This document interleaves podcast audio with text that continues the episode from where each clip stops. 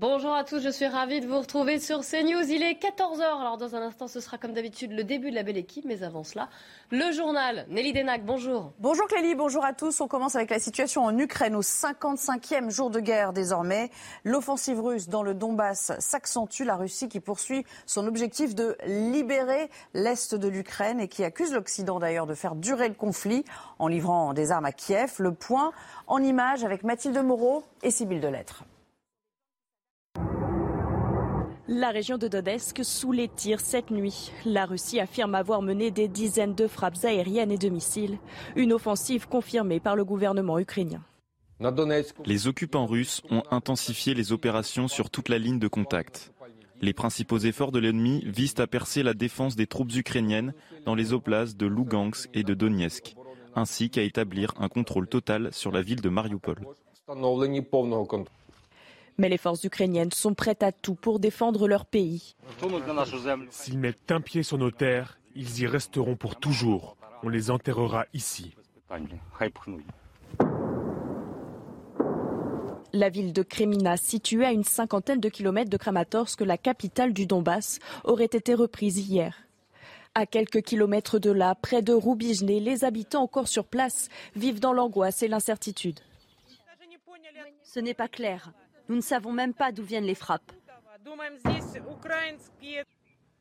La Russie appelle ce matin tous les militaires ukrainiens à déposer leurs armes dès maintenant. Et puis côté français, le ministre de l'économie, Bruno Le Maire, souhaite un embargo, dit-il, sur le pétrole russe. On va l'écouter s'en expliquer.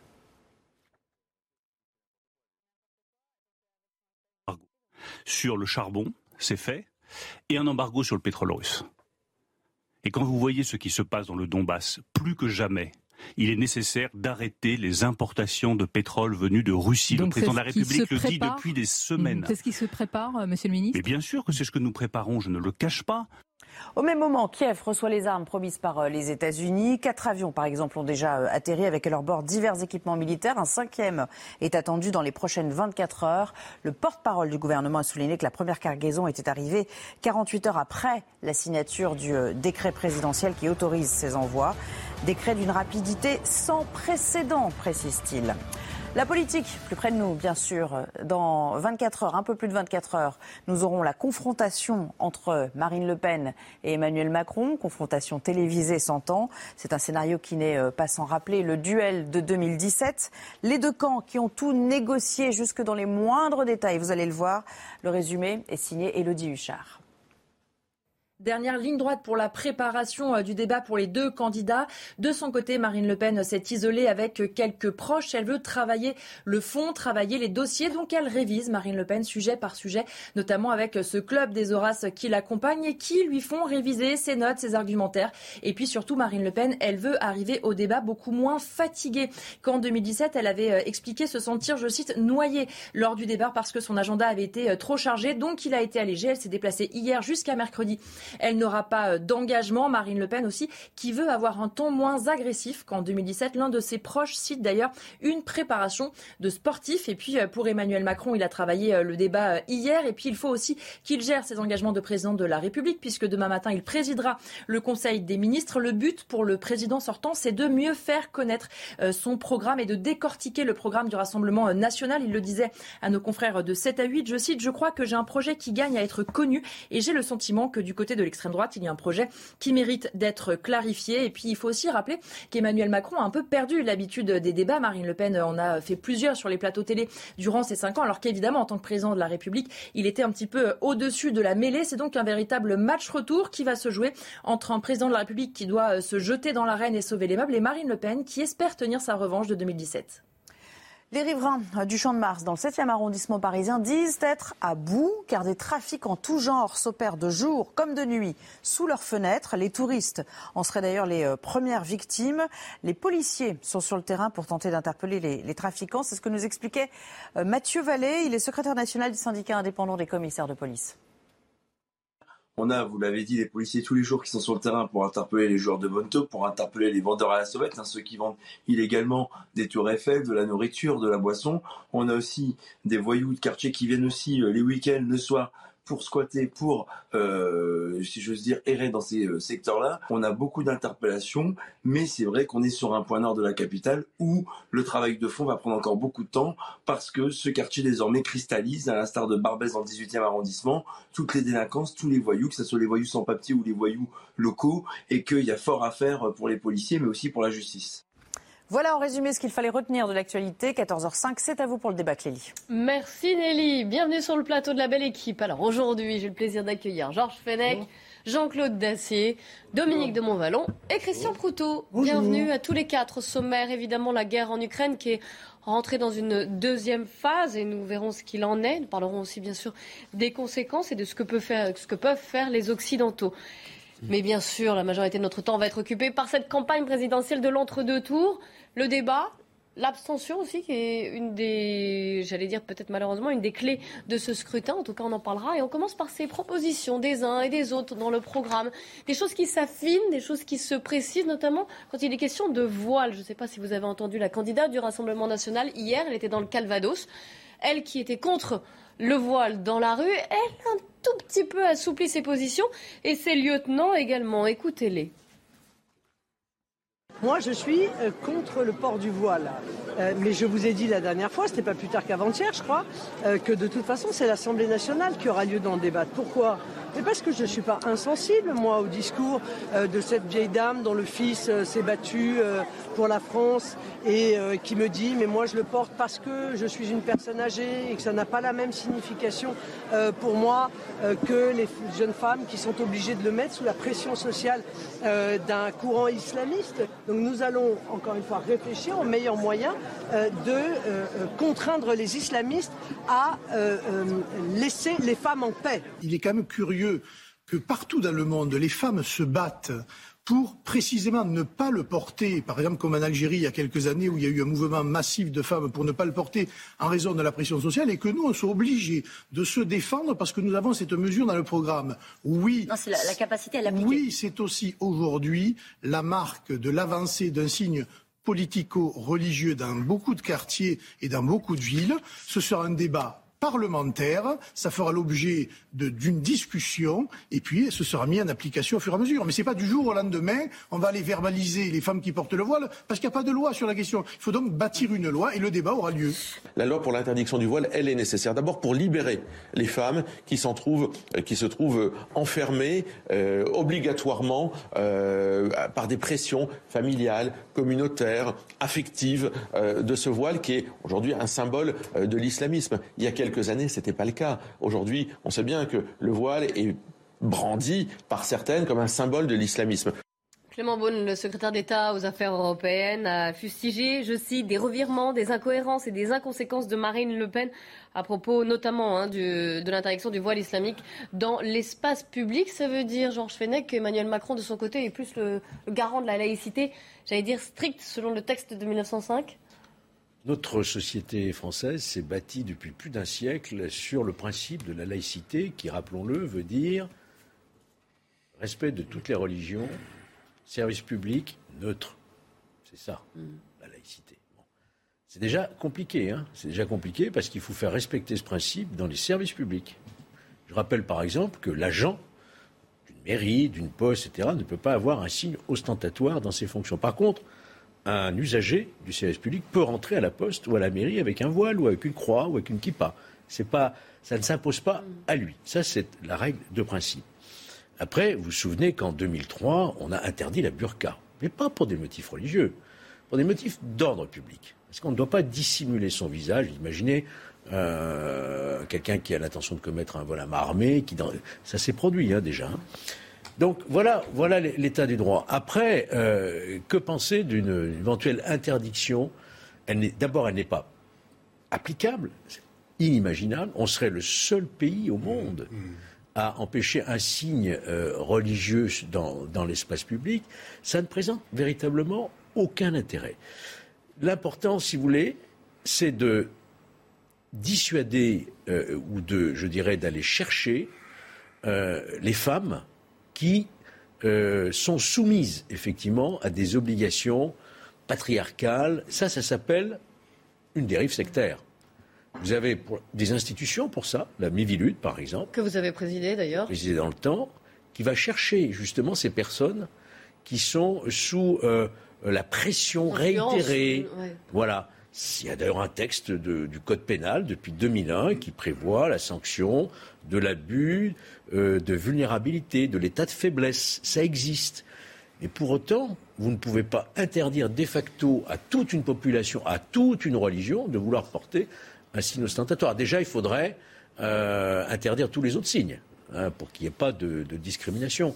Alors, j'entends les discours, on nous dit oui, mais ce n'est pas, pas un signe religieux, c'est un signe d'une idéologie politique. Peut-être que pour une minorité, notamment les frères musulmans, c'est pour ça qu'il faut lutter avec les textes que nous avons pour libérer les femmes qui pourraient subir des pressions. Et vous pensez que la loi contre le séparatisme faite par Emmanuel Macron et son gouvernement allait dans ce sens-là? Je pense qu'elle va dans ce sens-là. Par contre, par contre, on aurait peut-être pu accepter, c'était un amendement de la, des Républicains à l'époque, et qui était soutenu notamment, je me souviens, par Marlène Schiappa, l'interdiction du voile pour les filles mineures. Parce qu'une euh, fille mineure n'a pas la capacité de résister à ses parents, elle doit obéir à ses parents. Toute la question, c'est la question de l'épouse, de la femme. Il ne faut pas qu'elle soit soumise à des pressions. Et ça, on a des textes pour lutter contre ça. Dominique de Montvalon. ce qui est positif dans les discussions que nous avons, euh, j'apprécie euh, spécialement d'ailleurs l'intervention de Georges Fenech. Euh, ce qui est positif, c'est que le problème du voile est posé dans ces dérives potentielles qui existent. Hein. Et la deuxième chose, c'est que on, voit combien il est complexe d'imaginer une situation où du jour au lendemain, on dirait non, mais attendez, vous n'avez pas le droit de poser. Le... Mais comment vous décelez les intentions qui sont derrière le port du voile de X ou Y?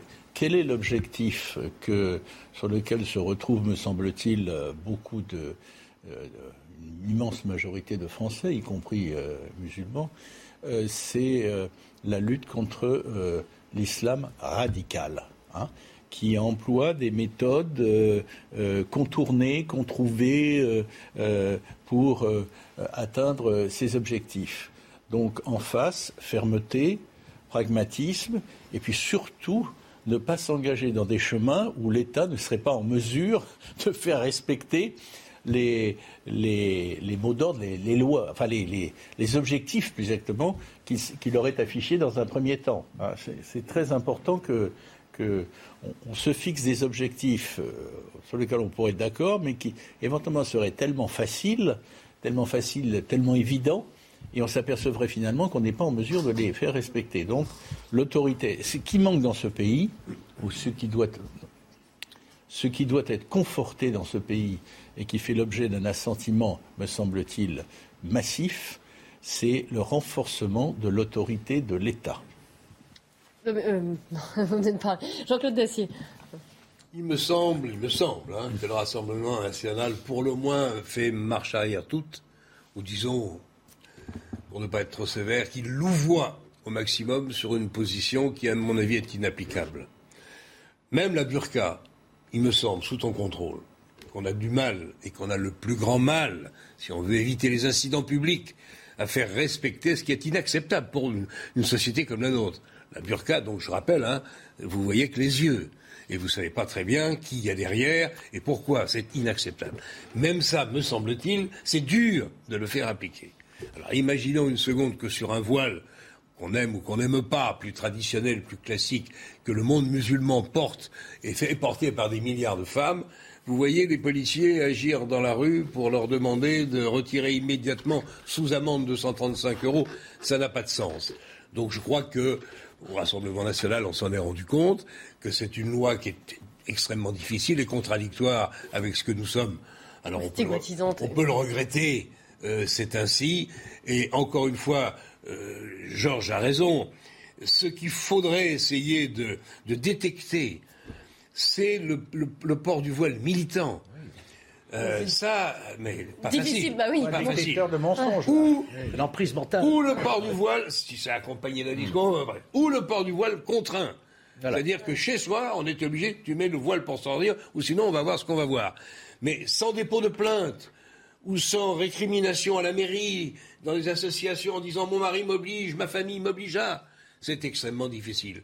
Donc on est sur un terrain, chacun en pensera ce qu'il veut, on peut regretter ce qu'il est devenu, c'est ainsi, je ne vois pas de solution, Mmh. et je pense que Marine Le Pen et le Rassemblement national s'en est parfaitement rendu compte. Entre la volonté de parti attrape tout, ramasser le maximum de voix possible, et puis la réalité du terrain, il n'y a pas que dans ce domaine qu'on pourrait éventuellement parler des programmes des uns et des autres. On va continuer d'en parler. hein. Je sais que vous voulez prendre la parole, euh, Christian Proutot et Dominique de Montvalon, mais comme il est 14h15, on fait un point sur l'actu. Mathieu Rio.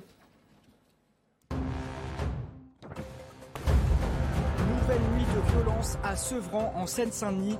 Une équipe de policiers à moto a été prise à partie par une soixantaine d'individus hier soir. Comme souvent, tout est parti d'un simple contrôle de police et d'un refus d'obtempérer.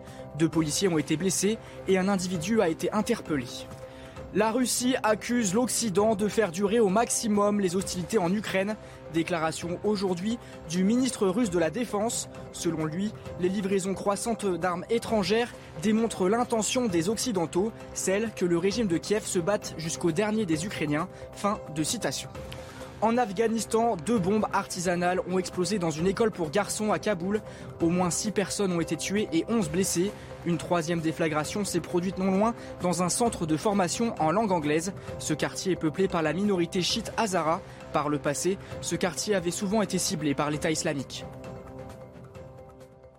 En reprenant notre débat sur cette campagne de l'entre-deux-tours entre Emmanuel Macron et Marine Le Pen et sur des, j'allais dire des points du programme des uns et de l'un et de l'autre qui s'invitent dans le débat. Dernière en date, c'est euh, le voile puisque on l'a entendu, hein, Marine Le Pen est un tout petit peu revenue sur l'interdiction totale. euh, la louvoyer, pour reprendre votre terme, Jean-Claude Dacier. Christian Proutot, on ne vous a pas encore entendu sur ce sujet. Non, mais moi, euh, je ne vais pas, bien sûr, trouver quelque chose de différent de ce qui a été dit à la fois au niveau légal, mais également au niveau des principes par rapport à la laïcité. Simplement, euh, il faut bien se dire qu'à un moment, politiquement, il est apparu dans la pression qui pouvait être exercée par un islam rigoriste ou rigoureux dans certains pays que le port du voile, on l'a vu avec l'Afghanistan, on l'a même vu en Égypte, alors que l'Égypte avait été très occidentalisée pendant longtemps, euh, le retour des femmes voilées, parce qu'il y avait une pression sociale, euh, pour faire court, euh, ça, a débuté, j'ai connu cette période dans les universités, et les jeunes filles, pour pas se faire traiter, pardonnez-moi du terme de salope, étaient obligées de se voiler, alors qu'elles n'en avaient pas forcément envie. Dire que ce- c'est ce qui se passe chez nous, c'est passer un cap qui ne va pas par rapport à nos principes, parce que les gens ont quand même le droit, ou les femmes, qui le décident, et j'en vois plein dans mon quartier qui ont un certain âge et qui le portent plus par tradition, par rapport à leur âge, ou par rapport... euh, euh, que, on sent très bien qu'elles sont pas là pour exercer euh, une espèce euh, d'endoctrinement indirect en affichant euh, leur côté religieux, mais simplement parce que elles poursuivent une tradition où les femmes d'un certain âge, comme en Corse d'ailleurs, euh, portaient un voile. Euh, moi, je vois des, des, des- mamans qui viennent chercher des enfants qui sont voilées, elles font pas de prosélytisme, elles en parlent pas. Donc, je crois qu'effectivement, le, le mettre, mettre ça encore au niveau de la loi avec, et c'est ce que disait Dominique, il a tout à fait raison, une, une impossibilité pratiquement technique de faire appliquer ce- cette loi. On l'a vu avec l'interdiction dont on pensait que ça pourrait amener l'alpha et l'oméga des problèmes euh, dans, l'entrée des cités avec l'interdiction de rassemblement dans les halls de, de cités que personne n'a jamais pu appliquer. Donc il faut mettre en place des, te- des textes à condition qu'ils aient une efficacité par rapport à ce que l'on veut toucher et en même temps qu'on puisse l'appliquer. Sinon, la loi, au moment où elle n'est pas appliquée, vient dans l'empilage successif Ce des n'est pas textes. qu'on donne le sentiment aussi de dire que l'argument essentiel pour ne pas rentrer dans cette voie d'interdiction, c'est l'inapplicabilité. Ah non, non, on est d'accord. Moi, je dis, ça n'est pas souhaitable. Avant de dire ça n'est pas je- applicable, ça n'est pas souhaitable de donner le sentiment à une communauté religieuse euh, de lui indiquer comment elle doit se vêtir, comment elle ne doit pas se vêtir, est-ce qu'il faut un foulard, de quelle dimension, à partir de quel âge, est-ce que, parce que j'entends dire, bon, les, pères- les dames d'un certain âge, alors on peut tolérer. Ça ne va pas du tout. Mais il ne faut pas donner le sentiment de stigmatiser. Les musulmans font partie intégrante de notre communauté nationale. C'est la deuxième religion de France après, après le catholicisme. Il faut le rappeler. Il faut donc vivre en harmonie religieuse et pas Oui, à possible. d'interdit. Moi, j'ajoute juste un mot, c'est que, euh, Hmm. c'est que, et ce qui est un peu troublant quand même, et ce qu'on peut même peut-être regretter, c'est que des femmes voilées, il y en a de plus en plus, et pas seulement en France, pas seulement. Il y a donc là la réaffirmation, qu'on le veuille ou non, c'est plus qu'un effet de mode, même s'il y a beaucoup de grands couturiers qui se lancent aussi dans ce genre de création. Néanmoins, vous avez, tu parlais de l'Égypte. Oui. On peut citer la plupart Non, des musulmans. La Tunisie, par exemple, paraît-il, ceux qui Si, y sont si, allés récemment Tunisie. ont été On est frappés. loin de ce qu'avait décidé Bourguiba. Absolument. Il y a maintenant Ça, une ça- majorité de ça évolue, malheureusement. Bon, on le constate. Il ne faudrait pas que ça soit la réaffirmation euh, d'un geste et d'un port euh, de vêtements politiques avec à la clé une contestation immédiate de ce que nous sommes. Juste une précision. Faire attention quand même. Ouais, oh, euh, Dominique, vous Non, voulez déjà rajouter une précision Ensuite, je vous donne la parole après. Ce que je voulais dire, c'est qu'il faut aussi tenir compte que nous sommes en Europe. Alors, je vais parler de, de la Grande-Bretagne. Alors, je, je la considère encore comme. Il y a, il y a- il y a 4-5 ans, pardon de la remarque qui est banale, mais à mes yeux révélatrice, j'avais été surpris à, à l'arrivée du train à Londres de découvrir que l'une des femmes ça ne posait de problème à personne, mais c'est un autre monde, c'est le monde anglo-saxon. L'une des femmes qui contrôlait les, les passeports, pour, pas dans mon cas, mais pour ceux qui, qui avaient à être contrôlés, était complètement voilée. Enfin, pas, pas la burqa, évidemment. burqa, oui. Mais c'est aussi un élément dont nous devons tenir compte, parce que nous devons être fiers de notre conception de la laïcité à la française. Nous devons la défendre face aux assauts dont elle fait l'objet. Nous devons aussi faire preuve, me semble-t-il, de, de pragmatisme. Et le pragmatisme, ça ne veut pas dire la reculade, mais de pragmatisme, parce que euh, ceux qui arrivent, les touristes, tous ceux qui, vivent ici, disent oui, mais juste à côté, euh, ça ne se passe pas de la même façon. Ben, effectivement, ça ne se passe pas de la même façon, donc soyons euh, fermes et subtils. Oui, non, Christian. non, mais c'est vrai que là, je rebondis, c'est pas ce que je voulais dire tout à l'heure, mais je rebondis sur ce qu'a dit Dominique. Euh, mais tu- l'avais évoqué, la laïcité, c'est une exception. Dans, dans, Oui, elle a du mal à en particulier chez, chez les anglo-saxons en particulier. Euh, ils nous regardent comme des extraterrestres, hein, ils ne comprennent pas du tout. Pour en revenir aux pays que l'on pouvait évoquer, il ne faut pas oublier que ces pays ont dans leur constitution la religion d'État. Ce qui, bien évidemment, par le En principe, Bretagne, euh, voilà, Les Anglicans, euh, Les- oui. le personnage numéro 2, hiérarchiquement après la reine, c'est l'archevêque de Voilà. Canterbury. C'est tout à fait. euh, les États-Unis ont prêté serment la- sur la Voilà. Bible. Ce que, ce que disait l'autre, ce que disait l'autre avec un certain humour, Dieu merci, n'est pas le cas chez nous. Non, non. c'est compliqué. Oui, Jean-Claude Dessier? Non, non, je dis c'est effectivement compliqué parce que dans ces sociétés, dans ces sociétés-là, on ne, on ne comprend pas ce qui se passe en France. On nous accuse d'ailleurs de tous les de tous les maux, d'être quasiment Restrictions, racistes, oui. Parce qu'ils ne comprennent pas. Ouais, La sûr. laïcité est un concept euh, français nous inventé. Parce qu'ils pensent que là, en France, on nie les cultes. On ne nie pas les cultes. Non. C'est pas une négation des cultes. C'est au contraire.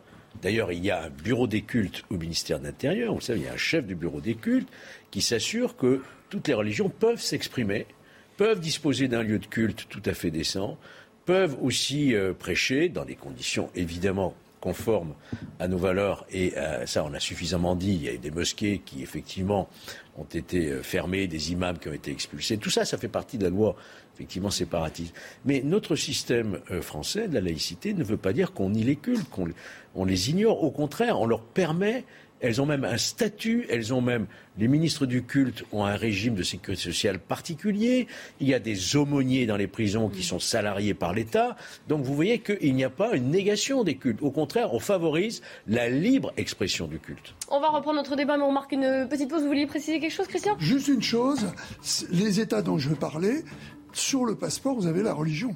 Oui, oui, c'est bien sûr. On poursuit notre débat sur la, campagne de l'entre-du-tour, l'abstention. Évidemment, vous allez euh, entendre Emmanuel Macron et ses équipes qui militent pour que chacun et chacune aille voter. Puis on parlera bien sûr de la situation et de la guerre en Ukraine qui est entrée dans une deuxième phase. Restez bien avec nous sur CNews. À tout de suite.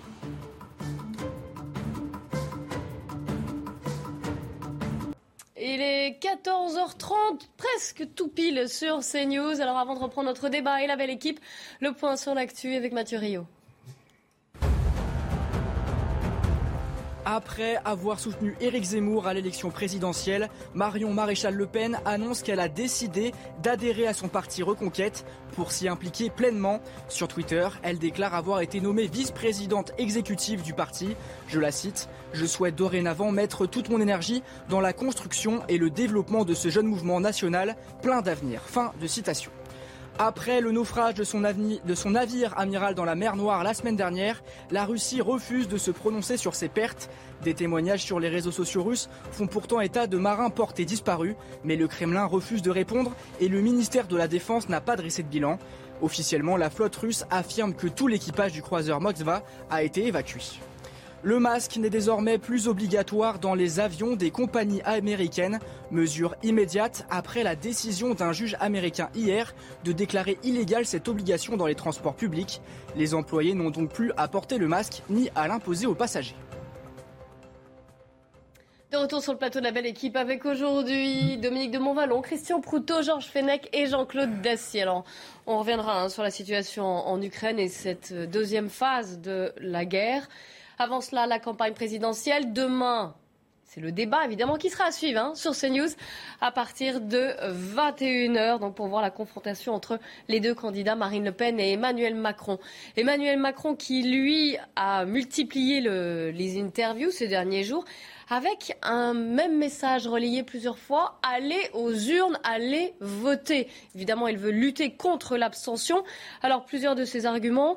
Euh, la vie en société, c'est le fruit de compromis. Au deuxième tour, vous éliminez. Repensez à ce que les citoyens britanniques disaient quelques heures avant le Brexit ou aux États-Unis avant que le vote Trump n'arrive. Je ne vais pas y aller. À quoi ça sert? Je peux vous dire que le lendemain, ils ont regretté. Les lieutenants d'Emmanuel Macron aussi euh, même le Premier ministre Jean Castex ce matin, je dirais à l'électeur de France que s'abstenir, c'est mettre dos à dos Marine Le Pen et Macron, alors qu'il y a des différences fondamentales. Si Marine Le Pen est en tête dimanche, je dis qu'il y aura des conséquences pour l'économie et la souveraineté de la France très graves. Ou encore Edouard Philippe, aujourd'hui, dans le Figaro. Il y a chez les responsables politiques qui ne distinguent pas les deux candidats une errance, une prétention à la pureté qui s'exprime par le refus de choisir. C'est irresponsable. Comme disait Peggy, ils ont les mains propres mais ils n'ont pas de main. Vous voyez ici la citation. Gros danger pour Emmanuel Macron. Jean-Claude Dacier, vous pensez euh, l'abstention C'est vraiment ce qu'il redoute? Écoutez, je pense que les abstentionnistes seront dans les deux camps, probablement. On a beaucoup dit que c'était une sorte de, de, face à face de rejet, l'un et l'autre ayant à la fois des supporters, évidemment, mais néanmoins des gens qui les haïssent solidement, de manière très argumentée. Des gens qui détestent Macron, des gens qui détestent Marine Le, Pen. Donc je ne sais pas ce que ça va donner au plan des abstentions. Il y avait, euh, si ma mémoire ne me trahit pas, au deuxième tour euh, de, l'année dernière. Non, il y a cinq ans. Il y a cinq ans, il y avait 26, à peu près 26% d'abstention. Là, on est, si on regarde les sondages, on est plutôt sur une, proche de 30. Bon, ça peut changer d'ici dimanche. Néanmoins, ça fait effectivement beaucoup, et il peut, ça peut créer une, une surprise. Je ne veux pas faire de, de pronostic parce que chacun dit en gros ce qu'il souhaite et il y a autant d'analyses et de commentaires que d'intervieweurs. Donc on verra ce que ça, ce que ça donnera. Ce qui est sûr, c'est que euh, les abstentionnistes font un choix qui est de dire très simplement, puisqu'il n'y a pas de vote blanc, de dire écoutez, moi je ne suis, je ne suis mécontent ou attiré par aucun des deux candidats, que ce soit Macron ou que ce soit Le Pen, et donc je resterai chez moi, je n'irai pas voter. Si ce phénomène devait euh, s'approcher des 30%, je pense que ce ne serait pas bon pour la démocratie française. Et qu'est-ce qui serait en question, quel que soit l'élu Ce serait la capacité, ça serait sa capacité à gouverner ce pays qui a tout de même besoin d'un pouvoir fort dans les années qui viennent s'il veut commencer à se redresser. Donc c'est ça que me pose, moi, le problème. Je, je comprends mal les abstentionnistes, parce que je pense en effet que les deux sont tout de même pas les mêmes il y a quand même une grande différence entre Macron et Le Pen. Chacun en fait son affaire. On ne peut pas dire que l'un et l'autre sont à mettre dans le même sac et à rejeter à la rivière. Ce n'est pas politiquement très sérieux. Néanmoins, c'est ce que pensent beaucoup de gens. Vous avez vu la consultation qu'avait fait euh, la France Insoumise, qui évidemment Jean-Luc Mélenchon, qui est un peu la clé de cette élection parce qu'il arrive, il était le troisième homme. Euh, je vous redonne les chiffres. Hein. Auprès de 310 000 soutiens en ligne. C'est le vote blanc ou nul qui arrive en tête. Vous voyez ensuite le vote d'Emmanuel Macron à 33,4% et l'abstention donc à 29%. Dominique de Montvalon. Bah, vous auriez du mal à nous donner euh, le vote Marine Le Pen parce que c'est la singularité de, ce, de cette, euh, intéressant test auprès des militants de base de la France insoumise. On, a évacué. Euh, bon, c'était pas une option. C'était pas une option, disait le grand chef, et c'est pourtant une option que choisiront une partie des, électeurs de la France insoumise, mais serait abîmer le tableau quand il s'agit maintenant de nouer des alliances à gauche, à gauche au sens large, euh, en vue des législatives. Moi, je pense que l'abstention, euh, c'est pour ça qu'il n'est pas possible de dire, euh, de dire que c'est joué. L'abstention peut énormément compter et faire penser la balance d'un côté ou, de l'autre. ce, qui est, ce qui me met personnellement mal à l'aise, c'est que dans le cas précis, je ne parle pas de l'abstention à travers les siècles, à travers les, à travers les scrutins. Dans le cas précis, ceux qui s'abstiennent, ils mettent c'est leur droit, mais c'est aussi mon droit personnel, j'engage que moi de le dire. Ils mettent un signe égal entre la, candidate, Marine le, la candidate Marine Le Pen et le candidat Emmanuel Macron. Ils mettent un signe égal. Bon, très bien qu'ils assument. On l'a entendu dans certaines manifestations ce Qu'ils n'essayent pas de nous, de nous faire croire, euh, je ne sais quoi, que tous les écœurs, que cette société n'est pas démocratique, qu'on les, les, méprise. Il faudrait qu'on qu'on entende davantage l'ensemble des Français. Ça, on est bien d'accord. Mais euh, il y a quand même, pour moi, il y a quand même un malaise là. Il y a un gros, gros malaise. Signe égal entre les hmm. deux, que chacun assume. Christian Proutot, allez. Non, non, mais moi je crois que c'est. Vous aurez tous la parole. Euh, c'est toujours un faux calcul, l'abstention, parce que c'est statistique.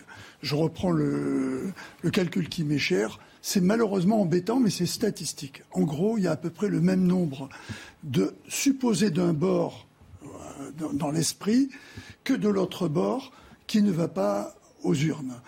Et il y a au milieu une tranche qui ne trouve pas euh, de de comment dirais-je, euh, chaussure à son pied dans, ce qui est proposé, qui dit bon, mais c'est pas la peine ou c'est joué.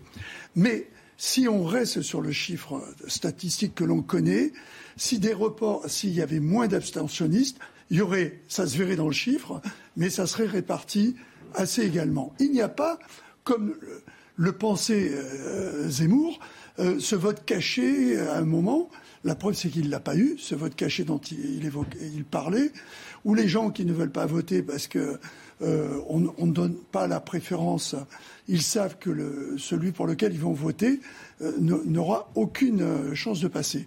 Par contre, et c'est là que, à mon avis, c'est important, et c'est pour ça qu'il faut inciter les gens à voter, je comprends que la majorité actuelle et les hommes politiques le disent, c'est qu'après, il y a la légitimité de celui qui a été élu, où on peut lui mettre dans les dents régulièrement ah oui, mais vous avez été élu, mais il y a 30% de gens euh, qui ne sont pas prononcés. Donc, remettre la légitimité, euh, la légitimité de celui qui est élu en cause. Et c'est à mon avis, c'est ça qui est le plus grave par rapport à la démocratie. Et c'est pour ça que je crois qu'il y a eu ce focus fait sur euh, l'écologie, parce qu'on sait que beaucoup de la part d'Emmanuel Macron notamment, du président candidat, il y a, on le sait dans les chiffres, beaucoup de jeunes qui n'ont pas trouvé, et ce qui est un paradoxe puisqu'ils avaient quand même Jadot, ils n'ont pas trouvé dans les propositions des candidats des raisons de voter par rapport à un point qui leur paraît plus important que ce qui se passe en Ukraine, c'est-à-dire l'écologie. C'est mon point de vue. Hein. Je mets l'Ukraine avant l'écologie actuellement. Mais il n'empêche que, il, n'empêche que ça, au niveau de la jeunesse, ça, ça joue.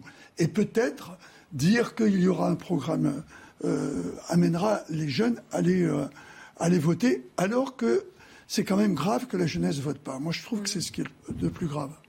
Georges Fenech. Quand on évoque l'abstention, il faut s'interroger sur deux points les causes et les remèdes.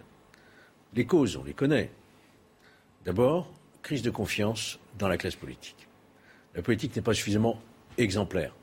Ce quinquennat l'a montré aussi. Hein. Il y a eu toute une série d'affaires, qui sont toujours en cours d'ailleurs, alors que ce quinquennat s'était inscrit, rappelez-vous, dès le début, comme un, quinquennat de la lutte contre la corruption et pour l'exemplarité, manque de peau. Il y a eu. Donc il y a déjà ce sentiment diffus dans la population que finalement une classe politique ne mérite pas qu'on se déplace. Premier point. Donc exemplarité. Deuxième cause, je dirais, le sentiment que notre démocratie est bloquée par nos institutions de la Ve République qui ont été euh, vraiment euh, exceptionnelles à une époque, qui ont redressé la France, qui ont permis d'affirmer l'indépendance, c'était la constitution voulue par le général de Gaulle, et qui aujourd'hui me semble le plus correspondre à cette soif de démocratie. Parce que paradoxalement, on ne vote pas, mais on a soif de démocratie. Et on l'a vu pendant toute la crise des Gilets jaunes. On veut du référendum. On veut du... Parce que finalement, l'électeur se dit, je vais mettre mon bulletin là une fois pour cinq ans, et après, il fera ce qu'il voudra. Puisqu'il est irresponsable politiquement, personne ne peut mettre en cause son mandat. Il est irresponsable judiciairement, puisqu'il a une immunité. Et donc, euh, et en plus, il ne nous consulte pas pendant toute la durée de son mandat, une espèce de chèque en blanc. Ça, c'est la deuxième cause, je dirais. Après, il y a aussi. Ça pour une refonte. Euh, une refonte des institutions. D'ailleurs, euh, chacun des candidats appelle à voire même différemment, carrément, hein. différemment, pas les mêmes projets. carrément une, une mini révolution constitutionnelle. Ça, c'est pour les. Du côté ça, c'est pour les, causes et, et puis les remèdes. Alors, quels sont les remèdes? Je pense que le fait de dire allez voter, allez voter, ça ne marche pas. Euh, c'est un vœu pieux. Quoi. Il faut que vous alliez voter, c'est très important. On voit bien, notamment chez les jeunes, entre 18 et 34 ans, le message ne passe pas. Alors, c'est un droit, le vote, ce n'est pas une obligation. Moi, je milite pour qu'on rende le vote obligatoire, comme en Italie, en Belgique, etc. Mais entre le droit et l'obligation, on pourrait peut-être imaginer euh, une voie moyenne, c'est-à-dire une incitation réelle à voter par, allez, donne un exemple, euh, on vous remettrait au moment de voter un petit reçu fiscal et vous avez une petite déduction fiscale de quelques euros. Je vous assure que ça fera venir du monde. Ah oui, oui, ça n'arrangerait pas le budget, mais c'est pas grave. Comme pour les prises de sang avec un sandwich. Et voilà, le sandwich. C'est-à-dire, euh, voilà, bon, tiens, on va me remettre un petit reçu fiscal, je vais pouvoir déduire 50 euros. Je vous assure que ça, il faut une incitation réelle pour aller voter. Il faut de la proportionnelle. J'essaye de trouver des solutions. Non, mais il a raison c'est bien, c'est bien, c'est inattendu. Parce que c'est vrai que. ah, c'est une surprise. Euh, on, de la part de oui. On, réfléchit à la belle équipe. Ça, ça, a fortiori venant de Georges. Bon, alors voilà, j'ai lancé. Donc un petit chocolat de Pâques euh, pour tous ceux qui viennent voter. Voilà, ça demande réflexion quand même. Comment faire voter? Comment faire. Et le vote par Internet, est-ce que ça simplifierait Alors après, il y aurait aussi le vote électronique, effectivement. Et notamment auprès des jeunes. Bien sûr, bien sûr, on y viendra. Un grave manque de cette élection-là, parce qu'on aurait pu faire déjà des gros efforts. Il y a quelques machines à voter ici ou là. chez Edouard Philippe, je crois qu'il y en a quelques-unes. Oui, mais c'est pas suffisant. Il est évident que le vote électronique, quand même, alors je sais, le reproche, les, hackers, on va truquer l'élection. Euh, Poutine a truqué l'élection de, de Trump. C'est crainte, évidemment. Rien. C'est dommage parce que ça devrait effectivement inciter les, euh, les, Français à aller davantage euh, voter puisqu'ils n'auraient pas. c'est plus facile, voilà. Ils plus à se déplacer. Parce qu'en plus, on leur donne un peu d'argent. non, on leur, donne on leur permet de. Jamais assez d'argent. Déduction fiscale. Selon l'idée de Comme la moitié des Français ne paient pas d'impôts, tu as un petit problème d'application. Ah oui, c'est vrai, ça j'oubliais ça. Non, il faut trouver autre chose alors, Georges. On va y réfléchir. Non, mais c'est vrai que l'effort, entre guillemets, parce que euh, l'effort civique, tout le monde dit, on fait un geste civique, mais il faut y aller. Donc, il y a, même si le bureau de vote n'est pas très loin de chez, chez soi, et on voit la difficulté qu'ont les maires à trouver des assesseurs, parce que c'est toute une organisation. Et il faut qu'il y ait des assesseurs. J'entendais que rien que pour la dernière, le, dernier euh, euh, vote, il y avait des mairies qui disaient qu'ils pourraient peut-être pas ouvrir tel ou tel bureau de vote. Et je connais des bureaux de vote pas loin de chez moi, où moi le mien, ça, passait, c'est le cas de le dire, comme une lettre à la poste. Par contre, le bureau de vote d'à côté, il y avait 40 minutes d'attente. Alors, c'est peut-être dissuasif, je ne sais pas, peut-être qu'on a vraiment envie de voter, on a envie de voter, on y va. Regardez, au Canada, euh, les gens ont attendu deux heures ou deux heures et demie les Français du, du Canada à Montréal parce qu'il n'y avait pas assez de bureaux de vote. Donc, quand il y a la volonté, les gens font la queue, mais quand tout d'un coup il y a moins la volonté, l'envie d'y aller ou le, la nécessité d'y aller ne paraît pas forcément évidente avec une contrainte. Et la contrainte actuelle, là, qui me paraît quand même bizarre, c'est les vacances scolaires. Mmh. Il y a pratique... Toutes les zones sont en vacances scolaires. Ça, va ça avait été une des, euh, j'allais dire, un des arguments qui avait été euh, mis en avant quand on a choisi les dates. Hein. Alors, entre, euh, moi, entre le lundi de Pâques, les vacances scolaires, le 1er mai après, il y avait. Je pense qu'il ne faudrait pas se plaindre si effectivement on ne fait pas en sorte que toutes les conditions soient requises à partir du moment où effectivement on n'a pas un vote, un vote électronique en France qui est euh, qui, qui, est réalisé euh, ou réalisable. Je ne sais pas s'il faut pas. Problème de sécurité, surtout. Oui, voilà. Après.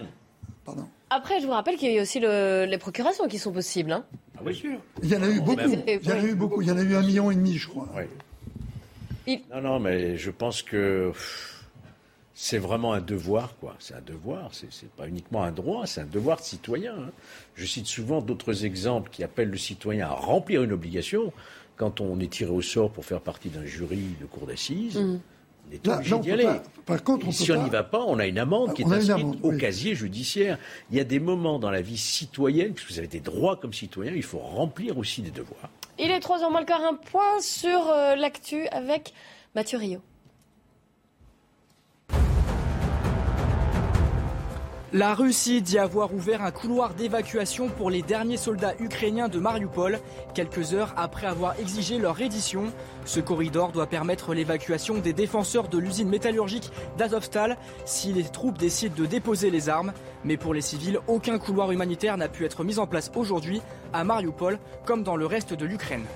En France, la plateforme de livraison de repas Deliveroo condamnée à une amende de 375 000 euros pour travail dissimulé. Le tribunal, le tribunal judiciaire de Paris a suivi les réquisitions du parquet en infligeant l'amende maximale. Deux ex-dirigeants français de l'entreprise ont également été condamnés à un an de prison avec sursis. Dans l'affaire Cédric Jubilard, une confrontation importante est attendue le 12 mai. Cédric Jubilard devrait être à nouveau face au co-détenu qui dit avoir reçu des confidences de sa part. Les deux juges d'instruction pourraient aussi le confronter ce jour-là face à sa mère. Pour rappel, Cédric Jubilard est soupçonné du meurtre de son épouse Delphine. Il est écroué depuis le 18 juin 2021. Et on reprend notre débat de la belle équipe avant le débat demain entre les deux candidats. Et ce sera à suivre également sur CNews à partir de 21h. Marine Le Pen face à Emmanuel Macron. Et on dit, mais alors j'aimerais avoir votre avis, que ce sera peut-être plus difficile. La partie sera plus difficile pour Emmanuel Macron cette année par rapport à il y a 5 ans. Parce qu'il a forcément un bilan derrière lui à défendre. Jean-Claude Dacier. C'est à la fois du déjà vu et ça n'en est pas. Ouais. Je pense que ça ressemblera pas, on verra mais je pense que ça ne ressemblera en rien à ce qui s'est passé il y a, il y a cinq ans. Parce qu'effectivement, la candidate euh, que l'on disait euh, morte et enterrée politiquement après, moi le premier, hein, donc euh, je, je plaide. Là, vous faites un mandat honorable. Je plaide coupable. On était convaincus. Bon, elle a réussi à revenir dans la ligne droite, comme on dit. Euh, elle a résisté donc à, à, toutes les critiques qui lui étaient adressées. Elle a résisté à la querelle, l'affrontement qu'il attend avec, avec euh, le président de la République. Elle a résisté euh, au phénomène Zemmour. C'est une combattante qui, quand même, euh, bon, se présente en effet dans des conditions qui n'ont rien à voir avec celles d'il y a cinq ans. Maintenant, faisons pas de pronostic, on verra. Mais euh, elle ne peut pas être plus mauvaise, c'est impossible. Donc elle ne peut être que meilleure. On verra quels sont ses arguments, on verra comment les choses vont se passer. Et pour Macron, c'est pareil les conditions de son exercice sont évidemment très différentes. On ne sait pas ce qui va se passer. Il a à se défendre d'avoir mis plus d'un an à régler le problème des gilets jaunes, à avoir accouché d'une réforme qui finalement ne s'est pas faite de la retraite, même s'il y a aujourd'hui une réponse qui commence à s'esquisser. Oui, mais lui aussi, il a évolué d'ailleurs. Il a, bah, évidemment, pour parler, jours. il a lui aussi, euh, dans sa besace, quelques difficultés que, ne va pas manquer d'exploiter euh, Marine Le Pen. Donc, c'est certes du déjà vu, mais je pense que ce sera complètement nouveau et que ça, ça, aura énormément d'intérêt pour le vote de dimanche. On va avoir une idée plus précise de l'un et de l'autre, de ce qu'elle précise, de ce qu'elle souhaite, de ce qu'elle veut faire. Ces 100 premiers jours, c'est pas rien quand même. Euh, et puis idem euh, pour le président de la République qui a fait une campagne plus que discrète. À part la retraite à 25 ans, euh, à 65 ans, à 65 oui, ans, ans ouais. non, non, à 65 ans, et puis peut-être 64, on ne sait pas ouais. trop. Euh, pour le reste, c'est assez flou quand même. Donc je pense qu'on va avoir un débat qui méritera d'être suivi, j'en suis convaincu. Oui, bien sûr, le, le, débat est toujours intéressant, même si on, on est persuadé que euh, les uns et les autres, au moment où on regarde euh, on regarde plutôt son champion. euh, Donc là, les gens qui seront pour trouveront que Oui, euh, l'un a été bon et l'autre a- été moins bon. Ce qui est intéressant malgré tout dans le débat, c'est de clarifier euh, les dossiers et les objectifs. Et là où je pense que le, le président candidat a un avantage, c'est la connaissance des, des dossiers qu'il a. Et ça, malgré tout, ça peut poser problème à son débatteur euh, parce que son vis-à-vis, parce que souvent euh, le manque de, de, fermeté sur un, chiffre, sur euh, un article quelconque à dévoiler peut déstabiliser le temps que l'on cherche.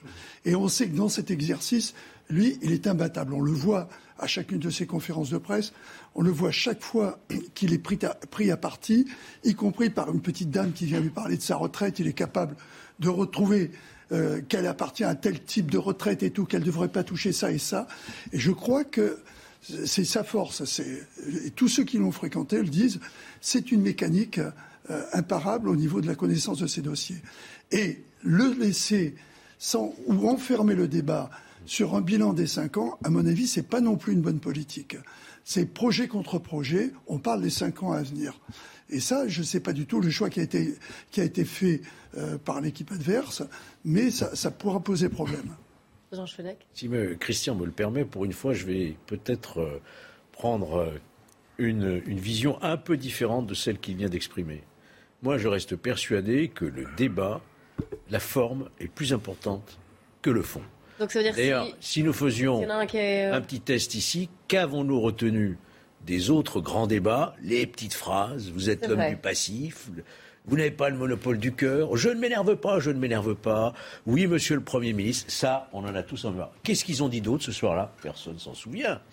Donc, je crois que le sens de la formule, qui en même temps permet de capter, capter ceux, alors évidemment, ceux qui ont leur champion, c'est déjà acquis.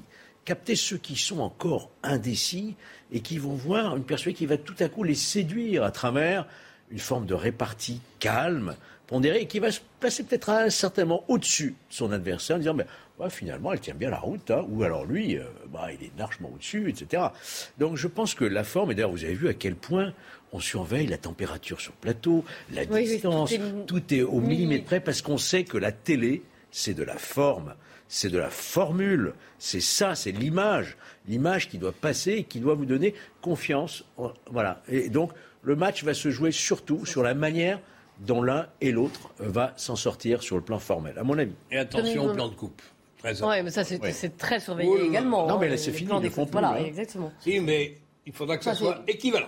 Tant, tant. Ah oui, Ah oui, oui. Ouais, Dominique de Montvalon. Il y aura des gens dans le car qui vont respecter, faire C'est respecter. pour ça que le Real n'a pas Des été deux côtés. reconduit. Ouais. Ah oui, non, non, ça va être très Dominique de Montvalon. C'est vrai que c'est important Ouais. le coupe. Bien sûr. Non, je Il suis- faut dire beaucoup de choses. Je, je suis d'accord avec euh, tout ce qui vient d'être dit. Euh, je, je pense que, d'une certaine manière, au moins au départ, la focale se mettra sur Emmanuel Macron. Pas seulement parce qu'il est le président sortant, mais parce que elle, euh, Marine Le Pen a fait une prestation, bon, ça appartient à l'histoire, c'est derrière nous, il y a cinq ans, tellement catastrophique, elle l'a reconnu elle-même, qu'elle ne peut faire que mieux. Et d'ailleurs, les temps derniers, euh, on a vu qu'elle a, euh, à sa façon, euh, euh, modifié euh, le ton qu'elle employait, les angles moins aigus de, de certaines de ses formules, voire de ses propositions, jusqu'à extraordinaire, dire qu'elle envisageait de gérer la France comme une, comme une mère de famille. hein. C'est c'est quand même extraordinaire. Donc le problème d'Emmanuel Macron, je suis d'accord avec Christian, ce n'est pas seulement qu'il connaît tous les dossiers, c'est qu'il ne faut pas qu'il le montre trop. Alors, on va continuer notre débat, mais cette fois-ci, on parlera aussi de l'Ukraine et de cette offensive de l'armée russe sur l'est du pays. Deuxième phase de la guerre. Quelles sont euh, les conséquences, évidemment, et que peuvent faire les Occidentaux? Nous en reparlerons juste après le journal de 15h. Restez bien avec nous sur CNews. Il est 15h, donc avant de reprendre notre débat de la belle équipe, je vous propose de faire un point sur l'actualité. Le flash de Nelly Denac. Bonjour Clélie, bonjour à tous. On va démarrer ce euh, flash avec euh, l'offensive dans le Donbass qui s'intensifie alors qu'aucun couloir humanitaire euh, d'évacuation de civils n'est organisé pour le troisième jour consécutif. À Mariupol, la Russie dit avoir ouvert un, couloir pour évacuer les soldats ukrainiens qui sont présents dans la zone industrielle d'Azovstal. On est à 48, pardon, 24 heures, un peu plus, de la confrontation entre Marine Le Pen et Emmanuel Macron, un scénario qui n'est pas sans rappeler le premier face-à-face de 2017 et les deux camps tout négocié dans les moindres détails. Regardez, il fera 19 degrés sur le plateau, 2 mètres et demi sépareront les deux candidats quand les présentateurs seront eux à 4 mètres des deux protagonistes. Et puis il y aura des tirages au sort pour déterminer l'ordre de prise de parole. Alors vous, que pensez-vous de ce débat? Pensez-vous qu'il puisse changer la donne? Écoutez. La majorité des gens ont fait leur choix. Il y a encore une petite frange de la population qui, euh, qui est indécise. C'est celle-là qui va, qui, va, qui, qui, sera ciblée, je pense, justement pendant le débat euh, de mercredi prochain. Finalement, je ne pense pas que le débat puisse changer le sort de l'élection. Je crois que la vie est déjà décidée. Ceux qui sont convaincus de foutre Macron à la porte, c'est déjà fait. Je n'attends rien et je n'espère rien. J'espère euh, juste qu'ils vont pas dire trop de conneries. J'ai pas besoin du débat parce que je vais pas aller voter pour un candidat, je vais aller voter contre un candidat. Après trois jours de sit-in, les militants d'Extinction Rébellion ont été évacués par euh, la police. Depuis samedi, plusieurs centaines de militants se relayaient sur euh, les grands boulevards euh, pour interpeller le prochain gouvernement sur les enjeux climatiques des prochaines années. Ce qu'ils ont appelé une action de désobéissance civile non violente qui avait été baptisée l'inévitable rébellion. Voilà pour l'essentiel. Place au débat. Vous retrouve à 15h30 pour 90 minutes info. De retour donc sur le plateau de la belle équipe avec aujourd'hui, avec moi pour débattre, Georges Fenech, Jean-Claude Dacier, Christian Couteau et Dominique de Montvalon. La guerre en Ukraine, Nelly Denac en a parlé, on va y revenir. Juste puisqu'on parlait du débat, vous pensez que ce sera un des points clés de ce débat entre les deux candidats, l'Ukraine? Ah Oui, je ne vois pas comment on pourrait éviter de parler ce qui menace l'Europe, puisque l'Ukraine c'est en Europe, il faut le rappeler qui, euh, qui, a un impact direct sur euh, l'Europe elle-même en tant qu'entité Europe, et puis euh, toutes les questions énergétiques, alimentaires, etc. Oui, toutes les conséquences, tout ce qui est lié. Les conséquences qui vont, qui vont être les nôtres. Oui, c'est ça. Oui, c'est un problème important géopolitique. La position de l'Europe est, c'est une invasion, c'est un acte euh, mili militaire insupportable, l'invasion de l'Ukraine. Donc l'Europe a pris position. On ne peut pas avoir une position qui soit pour ce qu'on aurait pu espérer, mais à mon avis, ça posait problème depuis que la, de, de, depuis que la Russie a envahi, c'est-à-dire avoir une espèce de position de conciliation que le président candidat a essayé de maintenir, mais qui ne tient pas compte tenu de ce que l'on voit au, au, au, plan militaire, des atrocités qui sont commises, et cette espèce de, de euh, on dit le rouleau compresseur russe, mais qui a pour but surtout de, de raser tout, euh, tous les bâtiments. Alors justement, venons-en à ce rouleau compresseur, puisque l'offensive à l'est de l'Ukraine, dans la région du Donbass, a commencé dès hier soir. Ça a été annoncé par le président ukrainien Zelensky. Et la Russie veut prendre donc toute cette région. On fait le point avant d'en débattre. Civil de lettres. La région de Donetsk sous les tirs cette nuit. La Russie affirme avoir mené des dizaines de frappes aériennes et de missiles. Une offensive confirmée par le gouvernement ukrainien. Les occupants russes ont intensifié les opérations sur toute la ligne de contact. Les principaux efforts de l'ennemi visent à percer la défense des troupes ukrainiennes dans les oblats de Lugansk et de Donetsk, ainsi qu'à établir un contrôle total sur la ville de Mariupol. Mais les forces ukrainiennes sont prêtes à tout pour défendre leur pays. S'ils mettent un pied sur nos terres, ils y resteront pour toujours. On les enterrera ici. La ville de Kremina, située à une cinquantaine de kilomètres de Kramatorsk, la capitale du Donbass, aurait été reprise hier. À quelques kilomètres de là, près de Roubijné, les habitants encore sur place vivent dans l'angoisse et l'incertitude. Ce n'est pas clair. Nous ne savons même pas d'où viennent les frappes. La Russie appelle ce matin tous les militaires ukrainiens à déposer leurs armes dès maintenant.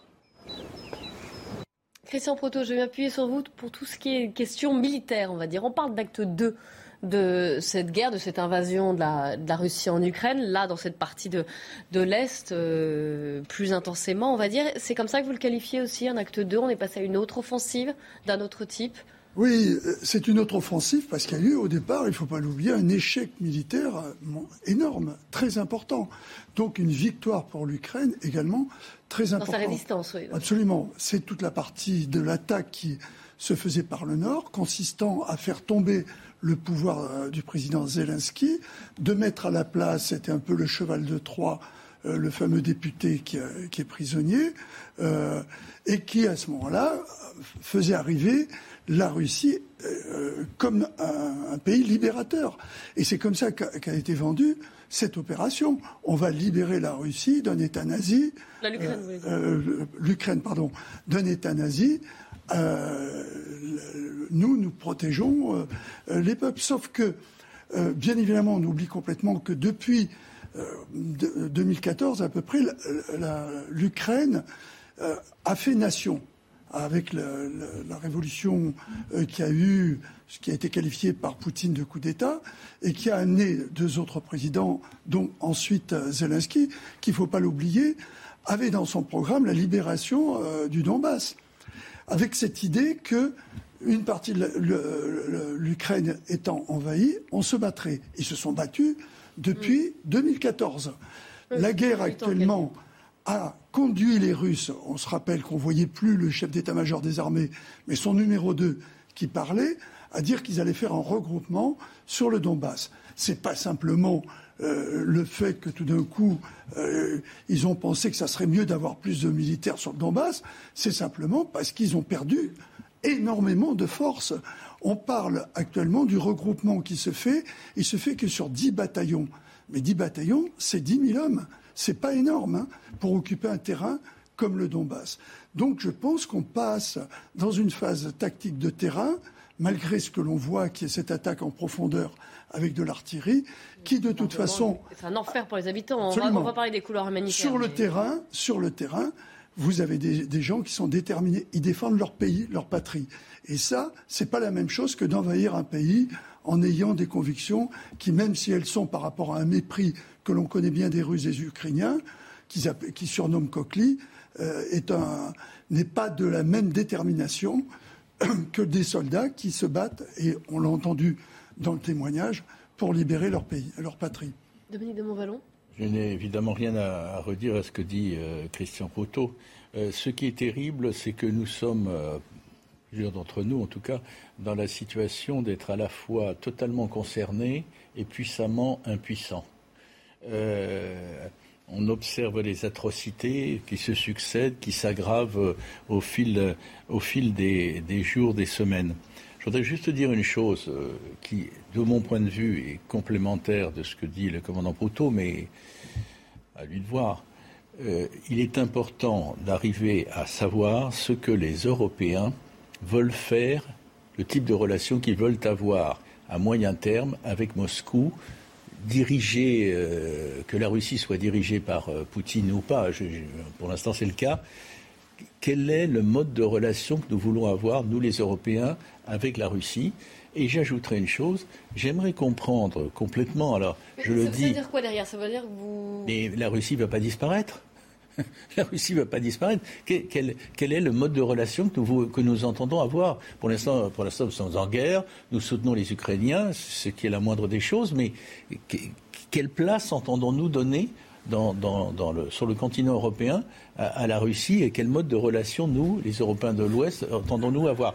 Je voudrais juste ajouter une chose. J'aimerais comprendre complètement, alors j'espère ne pas dire une énormité parce que euh, je suis gêné parce que ce que vit le président ukrainien et son peuple, ce, sont des atrocités épouvantables, épouvantables qui devraient normalement m'amener à me taire. Mais je voudrais quand même dire une chose, je voudrais comprendre qu'est-ce, quelle est la stratégie à moyen terme du président ukrainien. Et je ne l'ai pas compris. Gagné. Jean-Claude Dacier. Écoutez, on ne voit toujours pas d'image de guerre.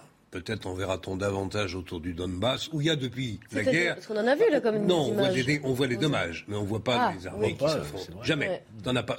Bon, c'est quand même. Moi, ça m'interroge. Euh, le Donbass est l'objet, déjà l'objet, le théâtre d'une guerre qui dure depuis 2009-2010. Mhm.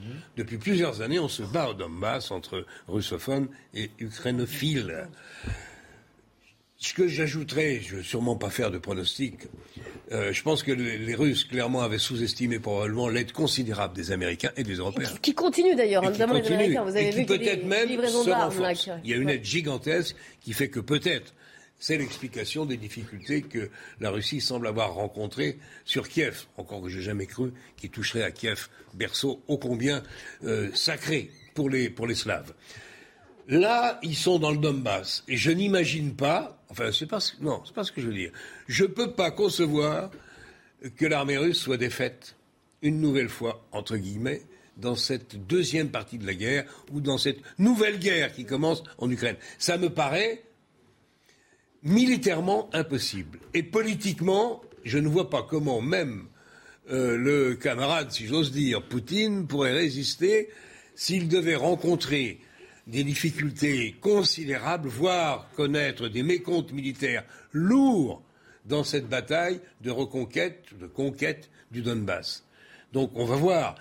Le rendez-vous, c'est le 9 mai, où il semble obligatoire que pour le fameux annonce. défilé patriotique, Qui le, célèbre la capitulation de l'Allemagne euh, lors de la Seconde Guerre quand mondiale. même quelque chose, sans doute, à dire à son peuple, mais j'en sais rien. Donc, on va vivre des semaines qui vont être, à mon sens, décisives pour la suite du conflit, au plan militaire et au plan politique. Georges Fenech. Écoutez, ça va bientôt faire deux mois Mm. hein, que ce conflit a commencé. Souvenez-vous, euh, au début, on parlait de Blitzkrieg, hein, terme allemand. La guerre est claire, en trois jours, ça va être euh, réglé. Ça va bientôt faire deux mois. On peut se demander, d'ailleurs, si ça ne va pas s'enliser encore longtemps, peut-être même plusieurs années, on n'en sait rien. Et finalement, plus on avance dans cette guerre, et moins on y voit clair, en réalité. On sait qu'il y a cette date euh, très symbolique pour les Russes, du 9 mai, avec la grande parade militaire, etc. Qu'est-ce que Poutine va pouvoir annoncer? J'ai repris le Donbass. C'est vrai que la Douma a reconnu les républiques autonomes, mais il les a pas pour autant encore complètement euh, conquises. Il faudra que aussi les habitants du Donbass euh, décident eux-mêmes ce qu'ils veulent devenir. Il y aura sans doute des référendums derrière. Que va-t-il dire? J'ai repris Mariupol? Mariupol, on reprend Mariupol, une ville détruite. Euh, On reprend une ville lorsque on l'occupe, on l'habite, on la fait vivre. Il va prendre un champ de ruines. Vous voyez? Donc je ne vois pas bien. Moi, je suis dans l'expectative la plus totale. Qu'est-ce que va tirer comme profit et gloriole Poutine de ce qu'il est en train de faire comme massacre ukrainien? Je crois qu'on est très très loin du compte et que peut-être malheureusement il faut s'attendre à un conflit qui va durer et qui va s'enliser compte tenu en plus de la résistance ukrainienne avec un réservoir d'armes et de munitions inépuisable, puisque derrière il y a les États-Unis et l'Occident. Je ne sais pas du tout comment les choses peuvent évoluer. Aucun pour répondre ou essayer de répondre à la question de Dominique, à la question que- qu'il posait, je pense qu'aucun dirigeant occidental, avant plusieurs années, tant que Poutine sera là et quelle que soit l'issue de la guerre, ne pourra aller à Moscou comme si de rien, Oui, ça va être difficile. si rien ne s'était passé, bonjour cher ami, etc. Parlons un peu de la suite et de l'avenir. Ça ne veut pas dire que la Russie est seule. Encore une fois, il y a beaucoup de pays qui ne disent rien ou qui sont euh, clairement du côté de la Russie et qui pèsent lourd. Je ne parle pas seulement de la Chine, mais il y en a d'autres en Afrique, il y a l'Inde, il y a les BRICS, il y a beaucoup de pays qui regardent la Russie avec une certaine bienveillance. Donc la partie, même politiquement, n'est pas complètement jouée.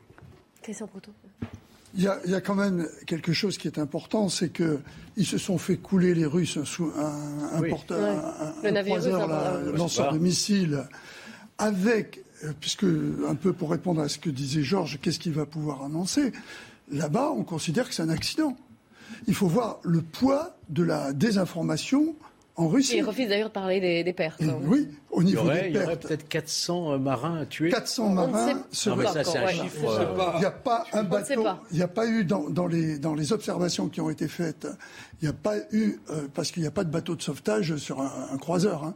Il y a juste des gilets euh, des gilets de sauvetage. On va pas sortir.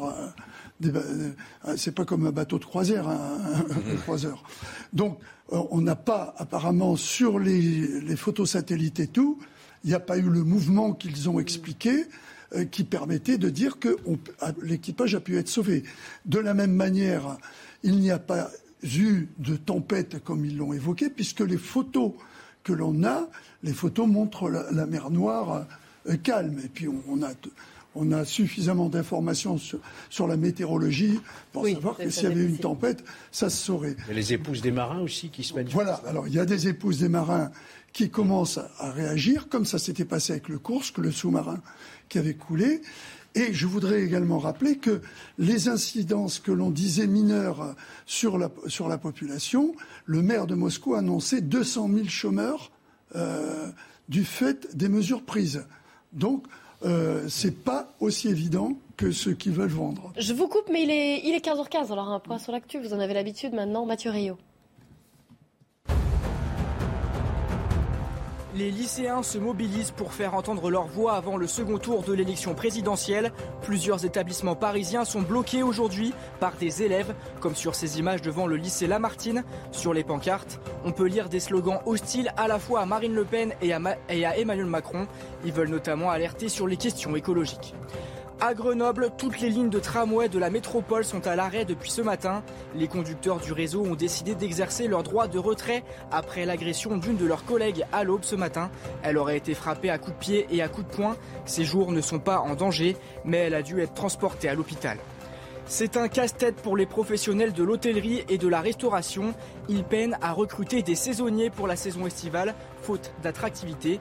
Pourtant, les salaires ont augmenté de 16,3% en moyenne dans leur secteur depuis le début du mois. 116 000 postes de serveurs sont à pourvoir, 63 500 pour les cuisiniers et 103 000 pour les aides de cuisine. Christian, je vous redonne la parole, je vous ai coupé. Oui, non, mais je, voulais également dire que par rapport à cette désinformation, regardez euh, le comble, le comble du cynisme de Poutine qui décore la 64e hmm. Accusé de, d'avoir commis des crimes de guerre euh, à Boutcha et dans tout l'environnement, décoré comme si c'était le régiment d'honneur de la Russie. Il y a donc euh, également le, chef d'état-major des armées qu'on voyait plus comme tout, d'un coup il réapparaît en disant aux Ukrainiens euh, nous vous conseillons de vous rendre. Donc tout ça fait part, je, je pense, d'une fébrilité par rapport à ce qui se passe, du fait de la résistance des Ukrainiens, effectivement du fait de l'appui euh, tactique euh, et technique qu'on leur apporte, mais derrière, de toute façon, une arme aussi sophistiquée soit-elle, il faut un homme déterminé. C'est pas parce que vous avez un javelin efficace que vous arrêtez un char. Il faut se, être à distance pour l'arrêter, etc. Et ça, cette détermination des soldats, les Russes n'ont pas la même parce qu'ils envahissent. Et je crois, pour l'avoir dit dès le début de, cette opération, un peu à l'encontre de ce qu'il disait, où on, mettait en place, je ne sais pas pour vendre l'idée que je défendais, c'est simplement parce qu'on a cru à un moment qu'effectivement cette idée qu'on avait sur le rouleau compresseur russe ferait que ça tomberait en 3-4 jours. On est à 55 euh, Georges Fenech l'a évoqué, la 55 jours. Et les Ukrainiens font preuve non seulement d'une résistance, mais également d'une organisation remarquable. Ils connaissent leur pays. Alors on pense à eux quand même, parce que là, les couloirs euh, humanitaires et les évacuations ne sont pas euh, possibles. C'est d'autant plus difficile pour les civils qui restent et qui sont bloqués. C'est malheureusement le prix de, cette guerre. La crainte, c'est le missile tactique, quoi. Oui, oui mais, tactique. Mais, les, missiles, les missiles tactiques euh, ne, ne font pas le front. Il faut faire une nuance. Le terrain, c'est quand vous tenez le terrain. C'est ça. Napoléon disait l'infanterie est la reine des batailles. Ça n'a pas changé quand vous avez occupé une zone, il faut la tenir. Vous pouvez bombarder euh, tant que vous voulez. Vous croyez qu'il n'y a plus rien, c'est ce qui s'était passé euh, euh, dans les Philippines à l'époque de la Seconde Guerre mondiale. toute la marine américaine a bombardé. Il ne restait plus à Okinawa un arbre debout. Et les, Américains se sont, ont, été obligés de se battre jusqu'à la baïonnette. Juste une question, vous pensez que ça va durer longtemps? Mais à partir du moment où ils auront envahi, ce que les, Russes ont fait sur le Donbass, dans la partie euh, est du Donbass, où ils entretenaient la guérilla avec leurs moyens, avec leurs hommes, va se produire de la même manière avec les Ukrainiens qui ne supporteront pas l'occupation. Hélas, on va continuer d'en parler de cette guerre en Ukraine. Donc, si j'ai bien compris, un grand merci à vous quatre. Dans un instant, c'est Nelly Denac et ses invités pour 90 minutes info qui reprend le débat donc sur CNews et qui euh, reviendra bien sûr sur cette campagne de l'entre-deux tours et ce fameux débat qui aura lieu demain et qui sera à suivre hein, sur CNews, débat entre les deux candidats pour ce second tour de l'élection présidentielle, Marine Le Pen et Emmanuel Macron. Macron Comment vont-ils euh, chercher à convaincre? Quels sont les points forts, les points faibles de chacun des candidats? On en débat sur CNews. Alors restez bien avec nous. Et nous, on se retrouve demain, 14h.